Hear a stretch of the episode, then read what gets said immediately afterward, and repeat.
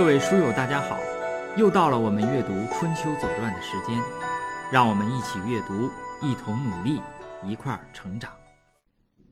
西公十六年呢，是公元前六四四年，这一年呢是丁丑年。那么这一年呢，第一件事呢叫做时允易退。允呐是陨石的陨。义呢，这个字儿呢比较特别啊，它是利益的益，右边加一个鸟字旁。我们看这是什么事儿呢？我们看，呃，《春秋经》啊，西公十六年第一件事儿，时有六年春，王正月，戊申朔，陨石于宋武。呃，前面呢给出的是时间，后边呢是给出了这个事件，说有陨石啊落下来，在宋国一共有五块。这个允呐，我们说是一个左耳刀加上一个员工的员啊，就是员外的员。呃，杜预在这个地方住呢。说这个“允”字啊，是表示落的意思，就是落下来啊。说闻其允，视之时，数之五。呃，听到了这个落下来的声音，然后又在地上呢看到了这五块石头啊，那么一数呢是五块啊，然后各随其文见先后而记之。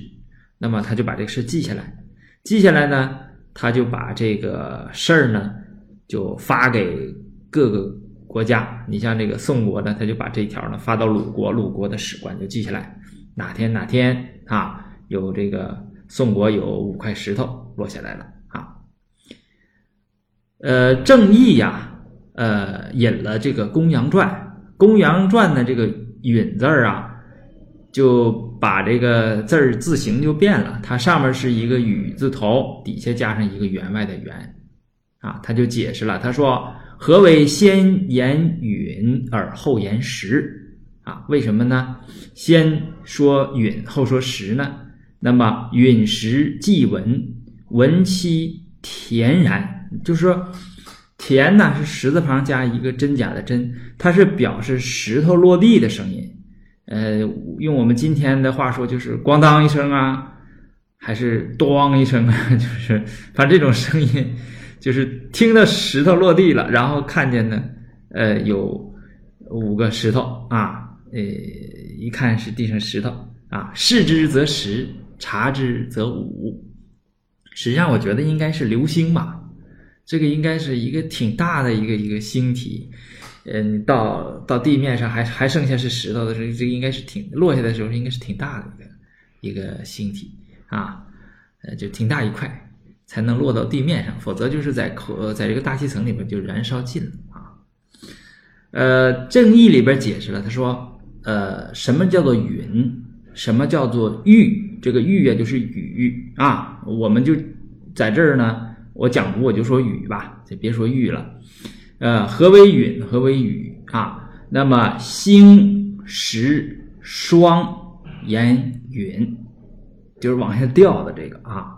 霜呢，实际上我们看看看不见它怎么往下掉，但是呢，古人觉得它是掉下来的啊，它不是这个，不是像雨一样的下下来。说雪薄中言雨者，其状似雨者称。玉啊，不似雨者，即称云也啊，就是往下掉掉下来的呢。如果是像雨的，就说是玉啊，呃，雪啊，雹子呀，还有这个蝗虫啊，这像雨一样的，就说是玉啊。这个星星啊，石头啊，还有霜呢，就念呃允。这是第一件事儿哈，就是陨石于宋五四月，也就是这个月。六翼退飞过宋都，啊，这本来也是一个这个灾异了，哈，就是有六只鸟呢，它倒着飞，啊，从这个宋国，因为当时这个都城就是一个城嘛，啊，从城的这头飞到那一头啊，就倒着飞，这就是很奇怪的一种现象啊，这 是很奇怪的。这个翼呀，是一种水鸟。古代的时候呢，这个船头就画上这个鸟，或者雕成这个鸟。我在网上呢找着一个，就是说是百年老照片当中的这个乌篷船。这个乌篷船呢叫做翼象乌篷船，这个翼字儿就是我们今天读的这个翼字儿啊。这个杨伯峻先生说，这可能是一种水鸟，它飞得比较高。所以说呢，就把它放到这个船头啊，呃，嗯，这个照片呢，大家看一看啊，就是这个翼呀，应该当当初应该是一个鸟的形状。你看，发展到今天，也就是发展到一百年前吧，应该是民国或者是晚清那个时候，那个时候的船呢，应该是比较讲究一点的船，它前面雕上这个翼像，那个翼已经是一个有点类似于虎头啊，老虎的这个面孔了，已经是。就是慢慢慢慢的已经变成这种形状了啊！但实际上，就当初这就是翼鸟把它雕到这个船首啊，这大家看一看，就是呃，知道我们这个传承啊。呃，我们看《左传》对这对这件事情呢进行了解释。这段《左传》呢，尤其是后一段啊，非常珍贵。我读到那儿呢，我再给大家说它珍贵在哪哪个地方，《左传》。西宫十六年的第一条，啊，十六年春，允时于宋武，允星也。他解释了，嗯，就是星星掉下来了，就跟今天的认识是一样的，对吧？就是一个流星啊，什么我们可能知道的多一点，说是什么小星星啊，呃，或者是什么呃彗星啊，就是一些宇宙当中的这个灰尘吧，就掉下来了啊。六翼退飞过宋都，风也。这说的非常的朴实，就是为什么这六只鸟退着飞？风大嘛，对吧？这个大，我们知道大的鸟呢，它在天空中飞呀，呃，多数是靠这个翱翔，叫滑翔或者翱翔，对吧？呃，借着这个风力，那这个风呢，这个呃，吹着它，它可能就是就。倒着风大嘛，它飞的时候一吹，它不就属于相当于倒飞了吗？实际上是风吹的啊，这个真的是很朴实啊，朴实的还在后面啊，珍贵的东西在后面，在哪儿呢？宋襄公问焉，宋襄公出来了啊，宋襄公露头了，呃，曰：“是何祥也？吉凶焉在？”这是两个问句，第一个说。这个先说这个“祥”字，这个“祥”是祥瑞的“祥”啊。所谓“祥”啊，呃，就是呃，吉凶之先见者曰祥，也就是说是一种征兆，叫做祥啊。呃，这个宋襄公呢，他以为时允易退，他一定是预示着什么。正好呢，赶上一个周内史，这个人叫星书，啊，叫书星啊，呃，在这个呃宋国这个访问啊，就我们用春秋的时候的话说呢，叫做聘问。周内史书星聘于宋，呃，宋襄公问焉啊，是何祥也？吉凶焉在？就是正好一个大科学家在嘛，对吧？一个大学问家在。啊，史官嘛，我们前面呃讲过，史官将这个司马迁给他定义叫“究天人之际，通古今之变，成一家之言”，对吧？这就是大学问家、大科学家做的事情嘛，对吧？就问他这到底是怎么回事啊？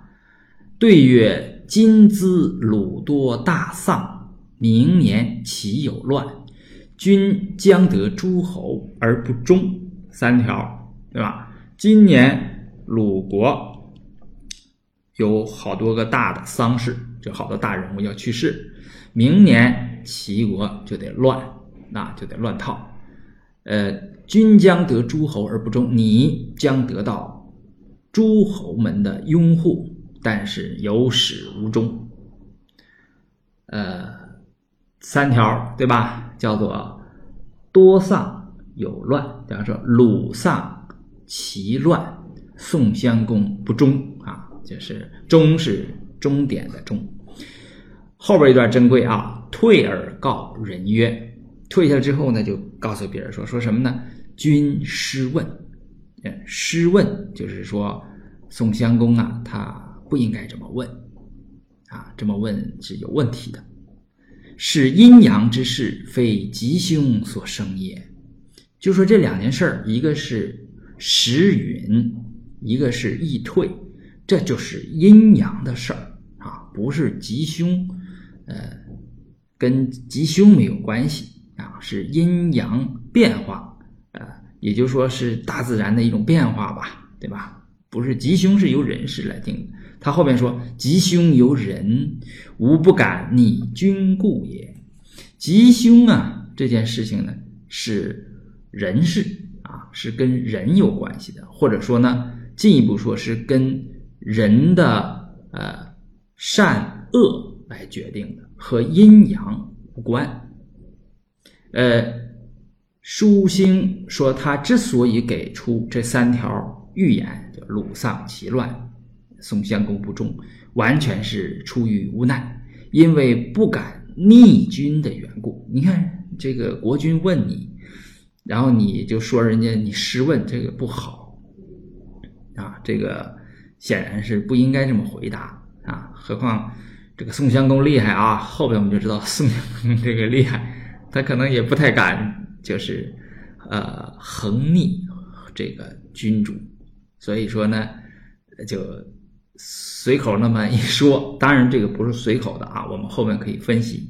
就是他就这么一说啊，我们说这个，诶，结果呢，他说的这个事儿呢就应验了，这三条预言呢就应验了。他是信口，不能说胡说吧，信口一说，这事儿就应验了。所以呢，《左传》呢，就是不是《左传》，就是后世的这个史官呢。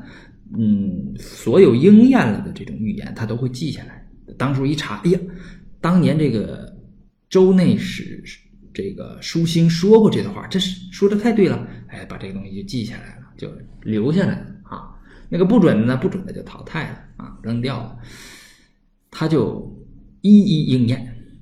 那么《左传》在这里呢，呃，藏着一个非常珍贵的这个观点啊，就什么什么观点呢？就是呃呃术士啊，基本是都是这个欺骗人的。你让他算卦呀，让他占占卜啊，这种都这都是骗人的啊。呃，虽有应验，但也是偶然。那么积善于庆，积恶于殃，才是平安多福的初始根本，对吧？前面说祥啊，它分这个。呃，吉和凶，对吧？那么何为祥？何为妖？啊，所谓呃，则世之先见啊，善恶一明，就是这个征兆呢，是根据后边那个呃，这个是吉是凶，前面呢就是是善是恶，这个名字是不一样的。吉之先见谓之祥，怎么说祥瑞？对吧？就是马上后边要出现好事了，这好的征兆叫祥啊。凶之先见谓之妖啊，就是妖怪的妖。所以我们现在我就知道什么是妖啊。说人失常则妖兴，对吧？这个妖是什么？就是凶之先见。嗯，实际上呢，我们老百姓里边呃也有这个话，说家要败出妖怪。就是这个事儿匪夷所思。你比如说，一个企业里边竟出一些匪夷所思的事情，那可能它的管理呀，呃，它的这个整个企业的运行啊，可能都会出问题了，所以才出会出现一些让人家不理解的事情啊。这所谓妖有人性。呃，这段呢，我觉得呃非常好，呃，尤其是这个会坚啊，这个竹天先生啊，他在这个地方。呃，这个地方表述呢，就是表述的比较好啊。我把我把他这个文言表述呢，给大家这个用用这个白话给大家说一下哈。他这个，嗯，我读一下原文吧。他这个原文写的也是比较好的哈。就是时允易退，阴阳所为，非所以生吉凶也。吉凶之来，因人事善恶，而非阴阳所为。故啊，这个下句他说，呃，吉凶由人。啊，书信对不实，而其言竟一验，可知术士其人，其所以前之，并不系乎此。传特识之，以利其余。这话说的就是非常好，就是跟我刚才说的那个是一个意思。好，这个是呃第一件事儿啊，就是宋国发生了呃这个叫时允呃易退啊，我们可以感受一下啊，你不用特意的去分析和判断，你就感受一下这个宋襄公啊。这个人，这个人物啊，好，这个就到这儿。